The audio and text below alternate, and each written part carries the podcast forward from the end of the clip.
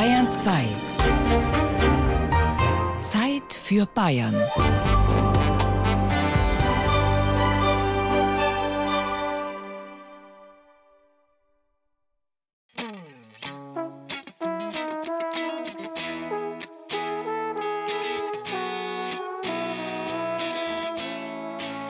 Moment, Moment, Moment, Momentum. Woher kommt der Schwung, mit dem wir so richtig in Fahrt kommen, diese Kraft, die uns weitertreibt? Unphysikalisch gesagt, sie kommt aus der Schwere. Und weil wir sie heute in unserem Feiertagsfeuilleton zur frohen Leichnam in der Zeit für Bayern so richtig in Fahrt bringen wollen, lautet unser Motto heute auch in der Schwere liegt die Kraft. Dazu hören wir uns zum Beispiel an, was es bedeutet, von der Erdenschwere gezogen, tausend Meter durch den Himmel zu fallen, ohne Fallschirm. Oder auch, was die Schwere der Depression mit einem Künstler macht. Oder auch einfach nur, wie man Schweres leichter ertragen kann. Willkommen zu einem gewichtigen Wechselspiel. Mein Name ist Eberl Aretz.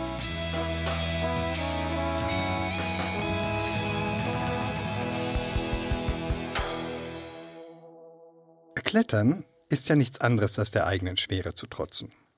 Das wird im Alter zwar immer schwerer, vor allem wenn dann noch eine Demenz dazu kommt, aber gerade dagegen richtet sich das Projekt Klettern trotz Demenz. Die Diakonie und die Deutsche Alzheimer Gesellschaft bieten im Landkreis Fürth Kletterkurse für Menschen mit und ohne Demenz an, zumindest wenn nicht gerade eine Pandemie solche Veranstaltungen unmöglich macht. Denn Gerade die Zielgruppe dieses Angebots muss ja dann doch immer noch besonders geschützt werden.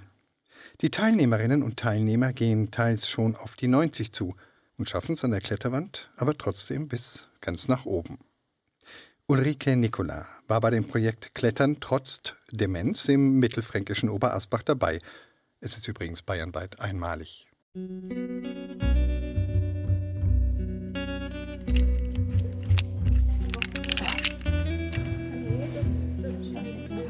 Gut.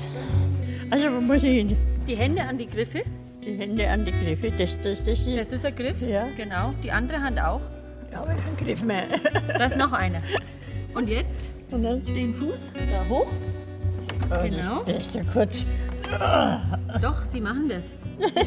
Ich mach das nicht. Die geilste uns läuft. Die 88-Jährige lacht gerne und viel, selbst beim Klettern. Für ihr Alter zieht sich die weißhaarige Frau erstaunlich behende an der senkrechten Wand nach oben, gesichert durch Klettergurt, Seil und Helferin am Boden. Sie ist eine unwahrscheinlich lustige, fröhliche Persönlichkeit. Sie redet ohne Punkt und Komma, konzentriert sich überhaupt nicht auf die Wand und gärtet aber nebenbei dann trotzdem immer wieder. Gell. Und sie hat jetzt schon ein Dreiviertel eigentlich geschafft. Ja, so weit oben war es noch nie. Unten vor der Kletterwand steht Gudrun Schuster, die Initiatorin des Projekts Klettern trotz Demenz in Oberasbach. Sie ist Krankenschwester und Fachkraft für Gerontopsychiatrie in der Oberasbacher Diakoniestation und Mitglied im Arbeitskreis Demenzfreundliche Kommune. Sie beobachtet die Kursteilnehmerinnen und Teilnehmer und freut sich mit ihnen, wenn sie es bis oben geschafft haben, wie die weißhaarige Dame. Gell, gell, meine Füße auf nicht hinstellen. Das war richtig toll. Ja, schön. Wirklich? Danke, Dankeschön. So weit waren Sie noch nie oben, habe ich gehört. Ja. Einmal muss sein, ne? Bin nicht runtergefallen. Als nächster kommt ein hochgewachsener Mann an die Reihe. Jetzt einmal rein. Beim Anlegen des Gurtes und beim Sichern hilft dem Franka Walser vom Deutschen Alpenverein. Und jetzt die linke Hand. Ja. Hoch zu dem Großen. Genau, sehr gut. An der Wand kämpft sich der Mann mühsam Zentimeter für Zentimeter hoch, zieht sich mit den Armen weiter, versucht sich aus den Beinen hochzudrücken, doch die Füße wollen aufgrund einer Erkrankung nicht so recht. Kurz schnaufen. Ja. Okay. Auch diesmal fiebert die Initiatorin Gudrun Schuster mit dem Teilnehmer mit, der sich gerade an der Kletterwand abmüht. Er ist jetzt seit Januar dabei. Das war so eine Idee an Beschäftigung, weil er ist körperlich relativ inaktiv durch verschiedene Nervenerkrankungen. Und beim ersten Mal klettern war es so, dass einfach so eine Angst war, hält die mich, die mich das sichert, weil die ist ja viel leichter als ich. Dann habe ich auch mal das erklärt mit diesen Kraftaufnahmegeräten. Das sind so Rollen oben an der Wand, die sehr viel vom Gewicht von den Teilnehmern abnehmen. Ja, und über die zwölf Wochen haben wir die Angst komplett überwunden. Und er war jetzt vor zwei Wochen das erste Mal komplett oben an der Wand. Und das war eine derartig ergreifende Aktion, einfach dieser Stolz und diese Freude. Und dann kommt ja oben eben die Überraschung mit der Glocke und alle klatschen und ist einfach traumhaft.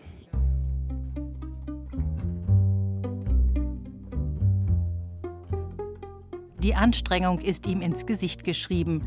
Hochkonzentriert schiebt er sich an der acht Meter hohen Wand weiter in die richtige Richtung, nach oben. Ist ja so, dass eben die Kletterbewegung in uns drin ist.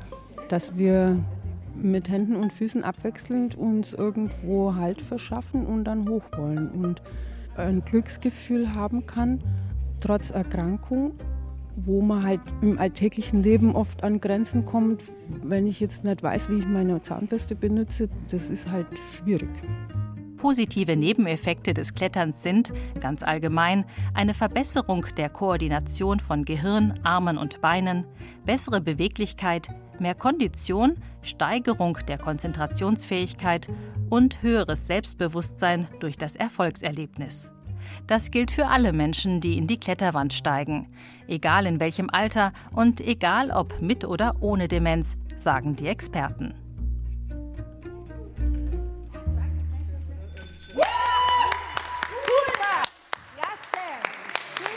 Dann hat er es geschafft. Der Mann ist oben. Jetzt kann er sich ins Seil fallen lassen und wird Stück für Stück abgeseilt. Erstmal erst durchatmen. Ganz nach oben haben Sie es geschafft. Ja, ja. Es ist sehr anstrengend, ja. Beim ersten Mal hatte ich noch Probleme, Wackeln und Zittern und alles, aber das ist weg. Und was ist das für ein Gefühl, wenn man ganz oben ist? das Gefühl ist natürlich sehr, sehr gut, ne, wenn man von oben runterschauen kann und dann unten der Applaus kommt.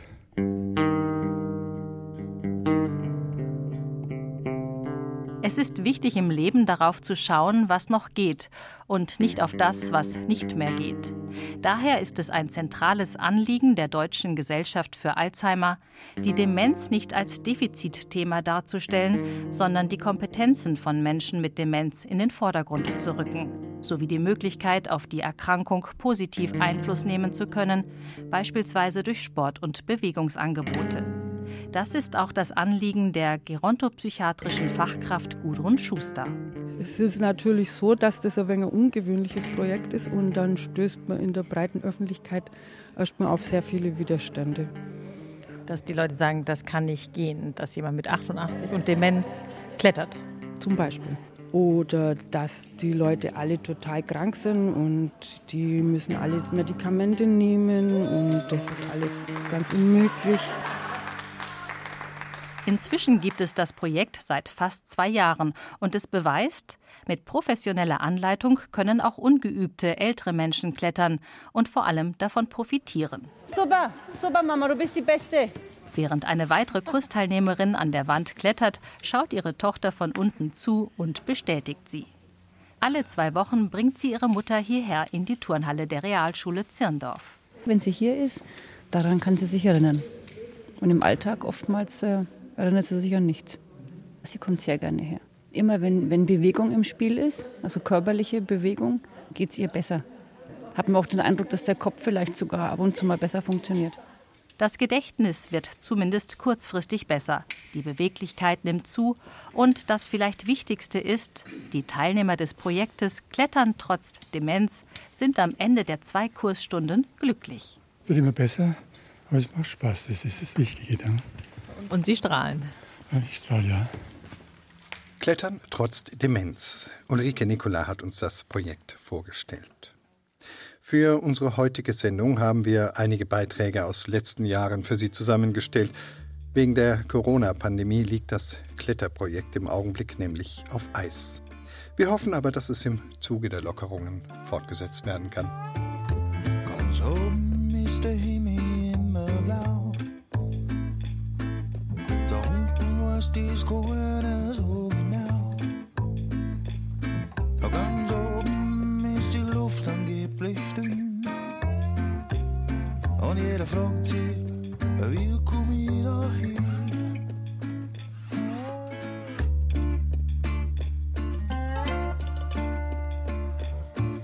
Ganz oben, da fliegen bloß alle und Piloten.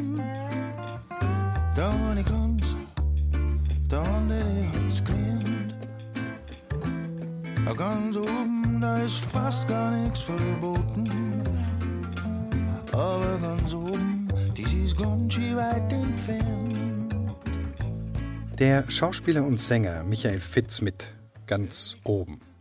Heimatsound aus Bayern, hier in unserem Feiertagsfeuilleton zu Fronleichnam auf Bayern 2. In der Schwere liegt die Kraft in unserer Sendung. Irgendwann landet alles, was ganz oben war, wieder unten. Dafür sorgt schon die Schwerkraft.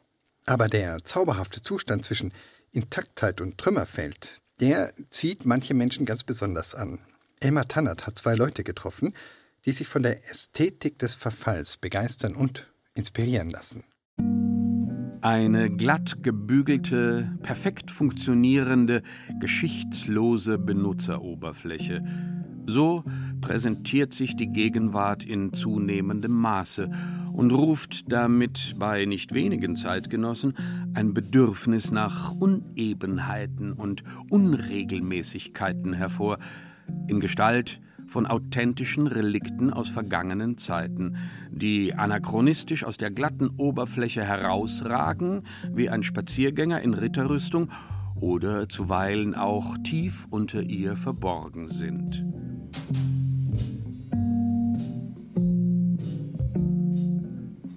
Wir waren mit sehr viel Equipment in der Wildnis unterwegs, also 40 Kilo im Rucksack plus ein großes Jagdgewehr gegen Eisbären. Und da waren wir einmal drei Wochen und einmal zehn Tage unterwegs. Und im letzten Jahr eben mit Fokus auf die Stadt Pyramiden. Das ist eine alte sowjetische Stadt. Das war damals die nördlichste Bergarbeiterstadt der Welt. Und da haben wir sowohl in der Stadt als auch eben in den alten Kohleminen fotografiert. Und das Spannende da war eben, dass sie halt komplett unberührt sind. Die Mine, dort ist überall Permafrostboden. Das heißt, im Bergwerk friert alles zu mit Eiskristallen. Also man geht da rein, da steht noch alles drin. Also die ganzen Züge, die ganzen Maschinen, persönliche Gegenstände von Arbeit und alles ist überzogen mit einer Eiskristallschicht. Der Expeditionsreisende, der alle möglichen Strapazen auf sich nimmt und bis Spitzbergen reist, um versunkene und verfallene Orte im Bild festzuhalten, ist der 30-jährige Fotograf Jonathan Danko Kielkowski aus Nürnberg. Hier nahm seine Leidenschaft vor zehn Jahren ihren Anfang, als unweit seiner Wohnung die Modellbahnfabrik Fleischmann abgerissen wurde. Relikte aus Fleischmann-Zeiten waren ja eigentlich nur noch Modelleisenbahnschienen, die überall rumlagen, weil das Gebäude wurde damals als Ausstellungsfläche genutzt für die Modelle, die im Sortiment sind und die standen alle auf diesen Schienen und die waren da noch irgendwie alle zurückgelassen und ja. Seither sind viele Orte zusammengekommen, deren Fotodokumente Kielkowski auf Blogs und in Büchern veröffentlicht. Der stillgelegte Athener Flughafen Ellinikon, das Interieur der gesunkenen Costa Concordia, der ICE-Waggon, dessen defekter Radreifen das Eisenbahnunglück von Eschede ausgelöst hatte und der lange Zeit auf einem Abstellgleis in Nürnberg herumstand. Pompeii, Karthago,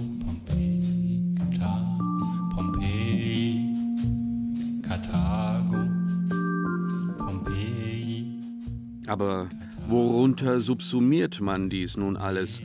Unter Lost Places? Jonathan Kielkowski fremdelt mit diesem Begriff und spricht lieber von Orten in einem undefinierten Zwischenzustand.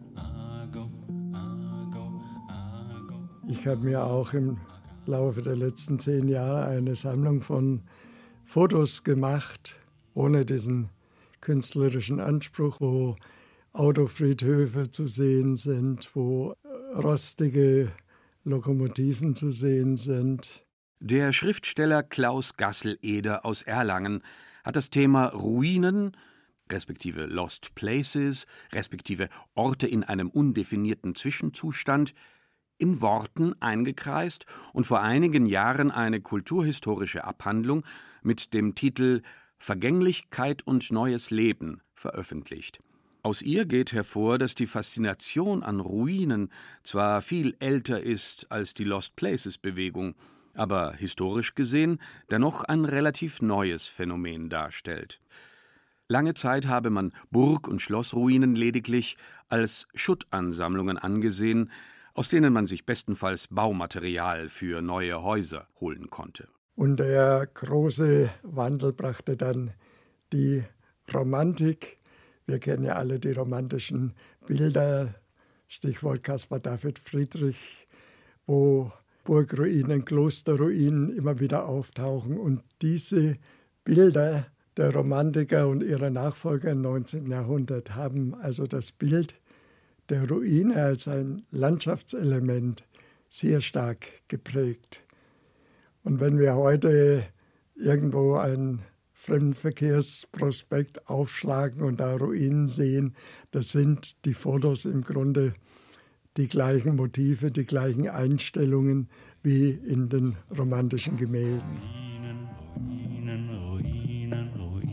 Aber sich von Tourismusprospekten zu einer Burgruine lotsen zu lassen, die sorgsam restauriert und unter Einhaltung moderner Sicherheitsbestimmungen begehbar gemacht wurde, so dass sich an ihren Zinnen Dutzende, Hunderte von Ausflüglern drängeln um die romantische Aussicht ins malerische Tal zu genießen, von einer Burgruine aus, die nicht nur restauriert, sondern schlimmer noch mit museumspädagogischen Schautafeln ausgestattet wurde, auf denen man nachlesen kann, dass diese Burgruine eine Burgruine ist, damit jeder weiß, dass er sich auf einer Burgruine befindet.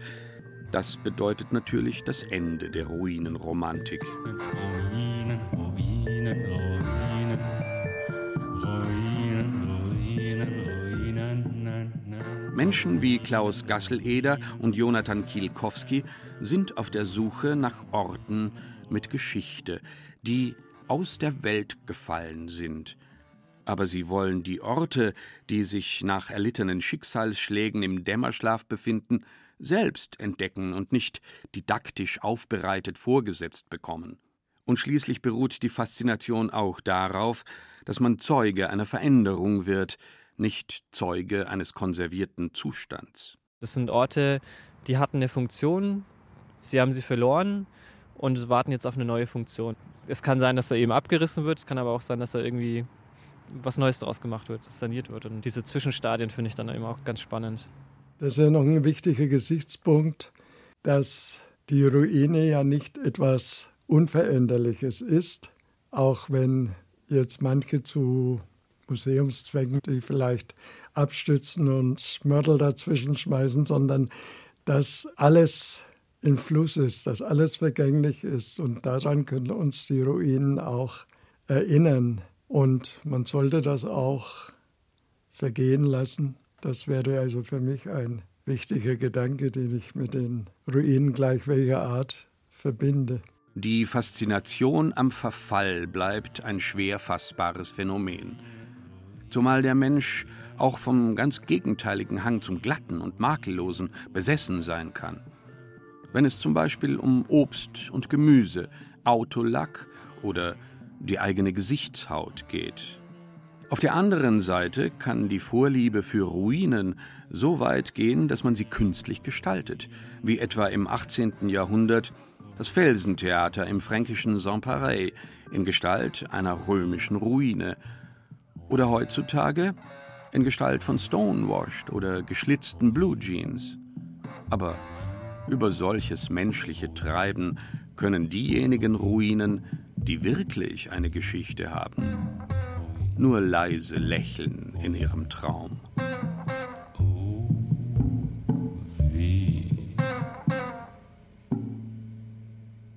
Jonathan Danko Kielkowski und Klaus Gasseleder haben von ihren Ausflügen in Ruinen erzählt. Ein Beitrag von Elmar Tannert. Den Überbringer schlechter Nachrichten kann keiner so richtig leiden. Kill the Messenger ist ein geflügeltes Wort, das die englische Sprache dafür hat. Tötet den Boten. Aber womöglich geht es auch anders. Wenn man das Überbringen solcher schlechten Nachrichten einfach so professionell anpackt, wie der Held in der folgenden Geschichte von Elmar Tannert.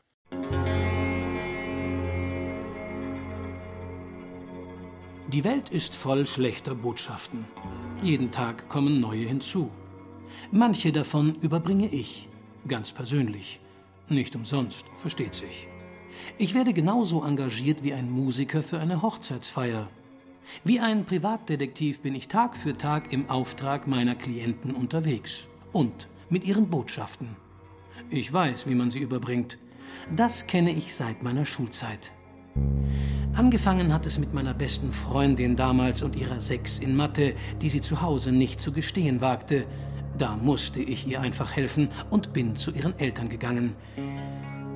Die Sabine, habe ich nur gesagt und bin in Tränen ausgebrochen. Ihre Eltern waren bestürzt. Was ist mit ihr?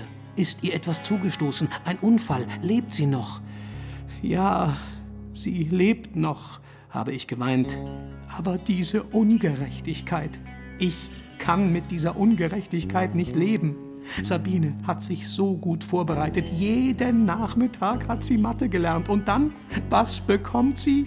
Eine Sechs in der Schulaufgabe. Ach, das hat sie nicht verdient.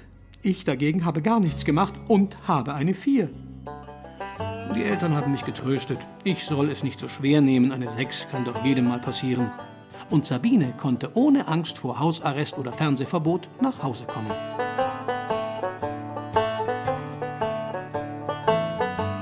Nach und nach wurde ich der rettende Engel für viele meiner Klassenkameraden. Ich habe die schlechten Noten bei ihnen zu Hause so verkündet, dass die Eltern sich entweder freuten, nach wie vor ein lebendiges, gesundes Kind zu haben, oder darüber, mich zu trösten, völlig vergaßen, sich über die Note zu ärgern. Oder beides. Und ich habe als Botschaftenüberbringer ganz nebenbei mein Taschengeld aufgebessert. Im Prinzip hat sich seit der Schulzeit mein Leben nicht sehr viel geändert, nur dass meine Tätigkeit jetzt anspruchsvoller ist. Meine Klienten beauftragen mich aus den unterschiedlichsten Motiven. Manche wollen einfach Stil zeigen und eine Beziehung nicht per SMS beenden.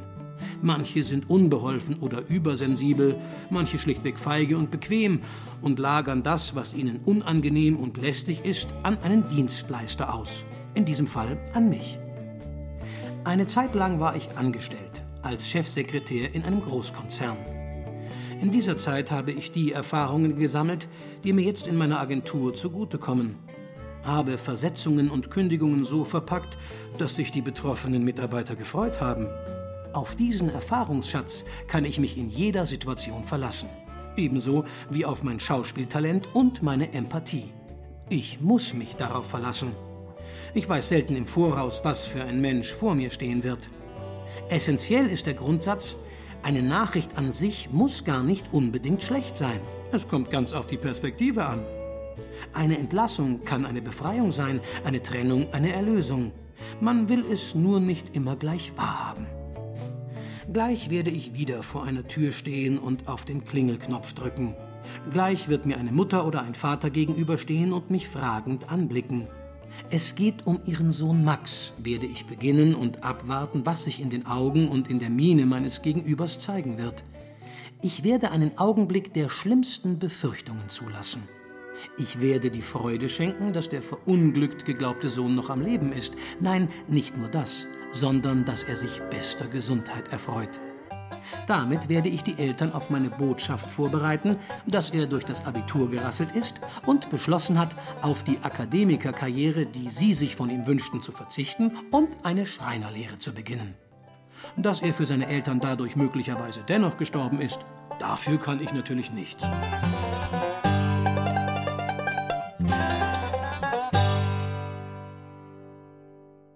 Wer je eine Depression erlebt hat, bei sich selbst oder bei einer Person, die einem nahe steht, der kennt wohl diese unsagbare Schwere, die es einem fast unmöglich macht, noch irgendeinen guten Gedanken zu haben oder zu glauben, dass man sich irgendwann auch mal wieder leicht fühlen kann. Und diese Schwere geht oft auch tief ins Körperliche und man schafft es dann kaum noch morgens aufzustehen. Das ist der Zustand, der oft der großen, naja, dieser übergroßen Leichtigkeit der Manie folgt. Der Deutschrapper Immo Wischhusen Bekannt unter dem Künstlernamen Flowin Immo, der kennt diese bipolaren Zustände seit 20 Jahren. Tibor Schremser hat sich mit ihm über die Phase unterhalten, in der er sich ganz oben von jeder Schwere befreit fühlte. Ich winke dem Wahn zum Abschied und riskiere einen letzten Blick. Tausche Bodenhaftung, Halt und Abtrieb gegen Höhenflug, Abfahrt und Kick. Ich stehe am Abgrund genieße die Aussicht. Es blieb mir leider ein Rätsel, wie man die Lösung rauskriegt. Manisch-depressiv, himmelhoch jauchzend und zum Tode betrübt. Bipolare Störung.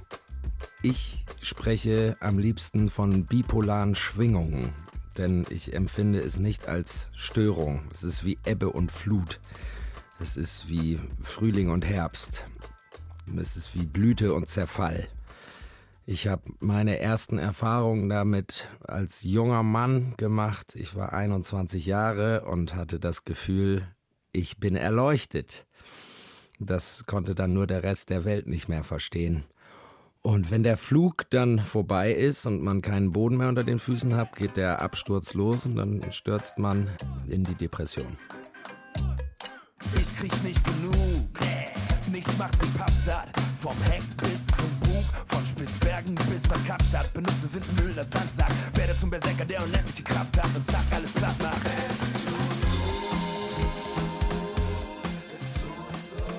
Der Zustand der Erleuchtung ist ein sehr klarer Zustand. Der Zweifel verschwindet, die Angst verschwindet. Man hat ein Gefühl der Verbundenheit mit allem, ein durchdringendes Gefühl von Verständnis, äh, ohne drüber nachdenken zu müssen, ist alles klar.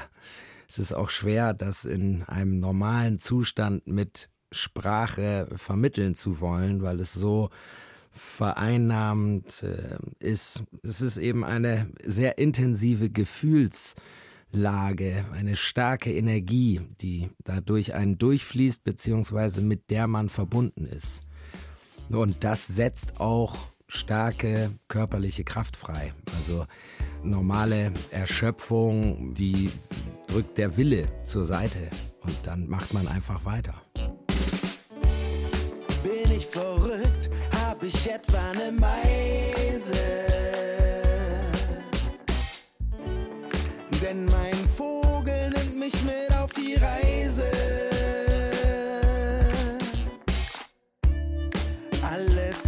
Zweifel sind auf einmal ganz leise. Ich habe ein Problem, denn es gibt keine Beweise. Ich tauche in geniale Welten ein. Solche Momente sollen sehr selten sein. Doch der Wahnsinn stellt mir ein Elfenbein. Nein, mir ist nicht zu helfen, mein. Stundenlange mh, kreative oder produktive Prozesse, mh, die Rastlosigkeit, dann auch einfach mal eine Nacht durchzumachen und ne, innerhalb von 36 Stunden einen Song anzufangen und auch komplett fertigzustellen oder einfach aufs Ziel weiter zuzurennen, obwohl man in einem, in Anführungsstrichen, normalen Zustand zwischendurch schon sagen würde, ach komm, reicht für heute. Nein, man ist getrieben oder man ist gezogen. Da, da entwickelt sich ein Sog. Insofern lässt einen das die eigenen bisher akzeptierten Grenzen überschreiten und man wächst über sich hinaus. Dass man im, im künstlerischen Prozess getrieben ist oder dass etwas durch einen durchfließt und raus will, das ist äh, sicherlich nicht einfach gleich eine Manie, äh, sondern dann vielleicht einfach so ein Flow-Zustand.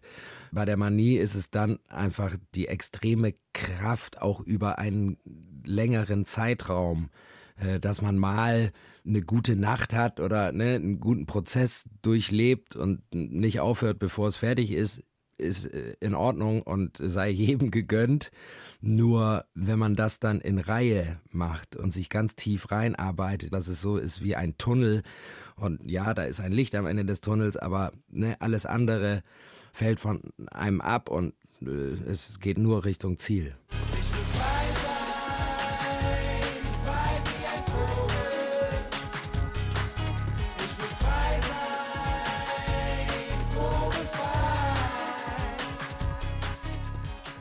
In den Phasen hatte ich einen tierischen kreativen Output und äh, absolut sind äh, in diesen Zuständen Dinge entstanden oder ich konnte sie einfangen, die ich nicht missen möchte. Ich möchte auch die heftigen Abflüge nicht missen, die Schwingung so hoch wie auch so tief sie ging, weil es mich zu dem Menschen gemacht hat, der ich zurzeit bin.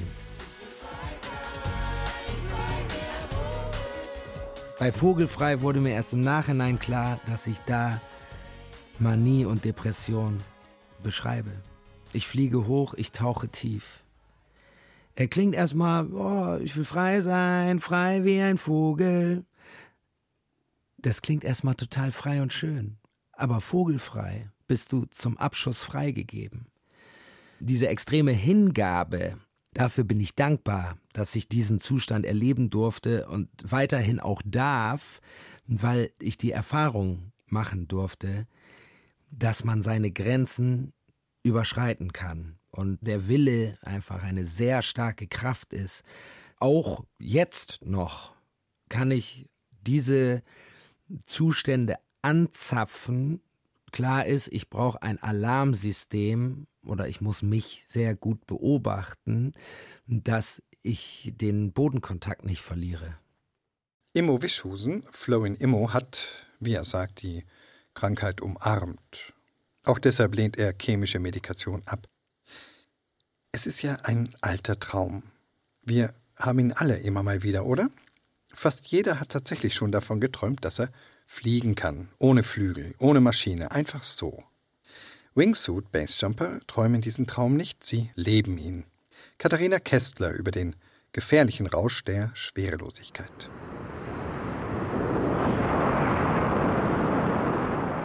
Die wenigsten Menschen sind dem Traum vom Fliegen so nahe wie der Franzose Louis Jean Albert in diesem besonderen Moment.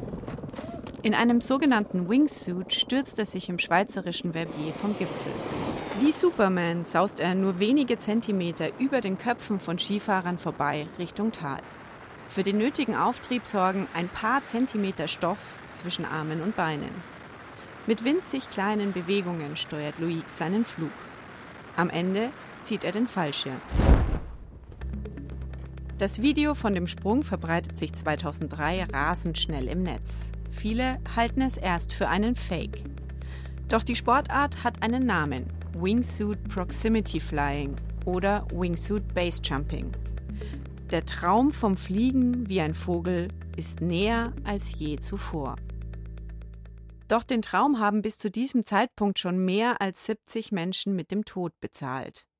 Trotzdem geht die Entwicklung weiter.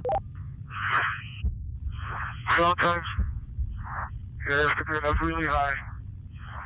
The smaller you Manchmal musst du wirklich weit oben sein, um zu verstehen, wie klein du bist. Ich komme jetzt heim. Schnauft der österreichische Extremsportler Felix Baumgartner im Oktober 2012 in seinen Raumanzug.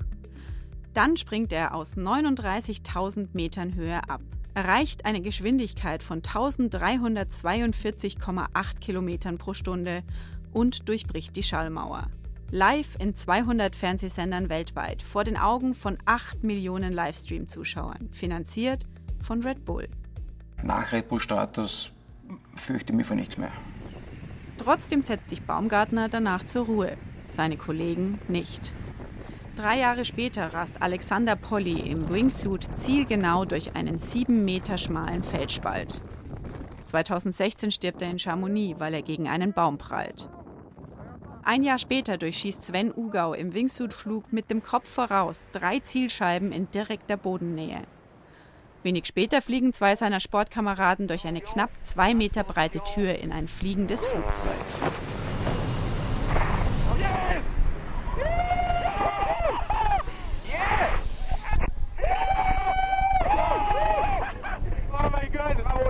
Was möglich ist, wird auch gemacht. Auch Sprünge völlig ohne Fallschirm.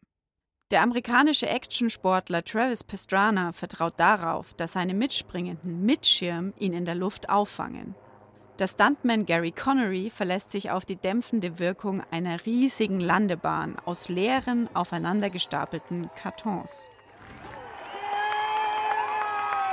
Vielleicht fühlen sich manche der mutigen Vogelmänner bei ihren waghalsigen Aktionen wie Gleitschirmflieger Max Biedermann. Ich wollte einfach der wilde Hund sein. Ich glaube, wenn, wenn ein Mensch das mal gefühlt hat, wie das ist, wenn da tausende Leute zuschauen und applaudieren, dann ist es ein gewisses Gefühl, du hast eine gute Sache gemacht. Ja. Und danach strebt man. Das, das ist ein tolles Gefühl. Und für dieses Gefühl gehen Flugverrückte an Grenzen, so wie bei dieser Aktion. Max will einen sogenannten Rollover machen, einen Salto mit dem Gleitschirm an einer steilen, 600 Meter hohen Felswand am Eigergletscher in der Schweiz. Ich bin drauf. Fotografen fertig? Ja, fertig. Wenn irgendwas schief geht, das ist meine eigene Entscheidung. Da geht nichts schief. Und es geht doch schief. Max Gleitschirm kann sich nicht mit Luft füllen. Er fällt 400 Meter in die Tiefe. Schmeiß einen Rettungsschirm. Rettung! Rettung! Ah, scheiße. Runterfunken, runterfunken, sofort runterfunken, bitte. Max überlebt, weil er einen massiven Vollvisier-Motocross-Helm trägt. Der verhindert schlimmere Verletzungen. Mir ist schon bewusst, dass ich da viel Glück gehabt habe und viele Schutzengel. Und weil normalerweise überlebst du sowas nicht. Also wenn man die Aufnahmen sieht, dann grenzt es halt an Wunder, dass ich es überhaupt überlebt habe. Trotzdem, fünf Monate später fliegt Max wieder. Ready, set, Der Traum vom Fliegen, er macht scheinbar süchtig. Es ist Freiheit. Es gibt nur mich und das Spiel mit der Schwerkraft. Es ist nicht nur ein Sprung. Es ist dieser Sprung ins Leere, ins Ungewisse. Ich bin voll da. Ich bin voll und ganz im Jetzt. Alle Ängste und Zweifel sind verschwunden. So fühlt sich lebendig an. So beschreibt der Film Last Exit die Gefühle von Wingsuit-Basejumper Maximilian Werndl in der Luft. Maximilian ist ausgestiegen. Er springt nicht mehr. Ich könnte jetzt wieder ewig drüber schwärmen, was es für positive Seiten an diesem Sport gibt. Aber es ist kompletter Irrsinn, sein Leben dafür aufs Spiel zu setzen, seine Gesundheit und diese Zukunft, die man hier haben kann und das Glück und auch die Leben, die man vielleicht noch auf die Welt setzen darf. Das alles aufs Spiel zu setzen für ein Gefühl, ist Irrsinn. Doch ich fühlte nichts. War wie betäubt. Nur stumpf nahm ich den Tod wahr. Es war erschreckend. Wie konnte das passieren? Wie kann man verlernen zu fühlen?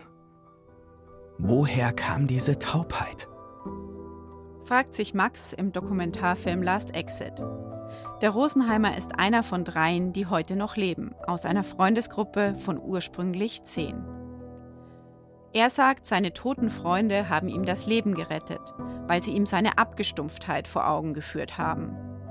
Doch auch Max Freundin Claudia hat ihren Anteil, wie der Kurzfilm zeigt. Ich habe versucht, es zu verstehen, aber ich kann es nicht. Du sagst, ich soll Vertrauen haben. Vertrauen in das Leben. Vertrauen in dich. Doch was ist mit all denen, die sterben? Auch ihnen wurde vertraut. Sie hinterlassen Familien, Freunde, Kinder. Warum tust du das?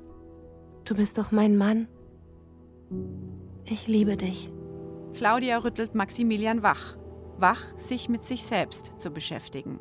Dieses immer weitergehen, immer wieder einen draufsetzen und immer neu sich diesen Kick holen, das ist wirklich zu hinterfragen. Also bei mir war eben das eine Art der Betäubung. Ich habe halt schlechte Gefühle oder meine Minderwertigkeit, die ich so verspürt habe, Selbsthass würde ich es jetzt nennen, einfach damit betäubt, weil ich wusste, da oben bin ich ich und da bin ich gut und das kann ich. Also ich wollte immer wieder nur darauf.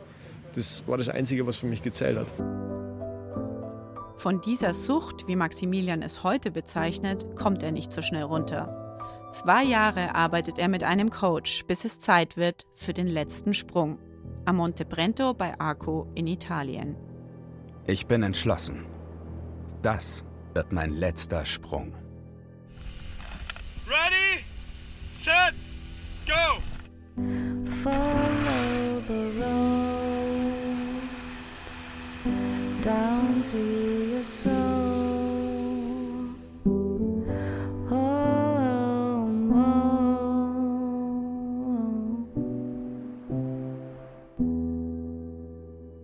in der Wiese war das schon eine Last, die da von meinen Schultern dann runtergefallen ist. Einerseits wehmütig, aber andererseits dankbar, dass, dass, ich, dass ich gesund rausgekommen bin aus der, aus der Zeit. Diesen Beitrag über die Wingsuit-Flieger haben wir vor zwei Jahren etwa das erste Mal gesendet. Und seitdem sind 47 weitere Basejumper bei diesem Sport tödlich verunglückt. Fast alle zwei Wochen einer. Es gibt wahrscheinlich nicht viele Sportarten, in denen sich die Erdenschwere so fatal auswirken kann. Aber es ist im Leben eben auch diese Schwere, die uns auf dem Boden hält, die uns die Luft zum Atmen nicht ins All entweichen lässt, die uns erlaubt, auf dem Rücken in einer Wiese zu liegen und in den blauen Himmel zu blicken. Unser Feiertagsfeuilleton an Fronleichnam auf Bayern 2 geht zu Ende. Aber was heißt schon Ende? Wir leben doch in modernen Zeiten und Sie können die Zeit für Bayern in der ARD-Audiothek jederzeit wiederhören. In der Luft, auf dem Boden und selbst unter Wasser im U-Boot, wenn Sie eins haben. Mein Name ist Ebert Ahrens und ich wünsche Ihnen einen schönen Feiertag.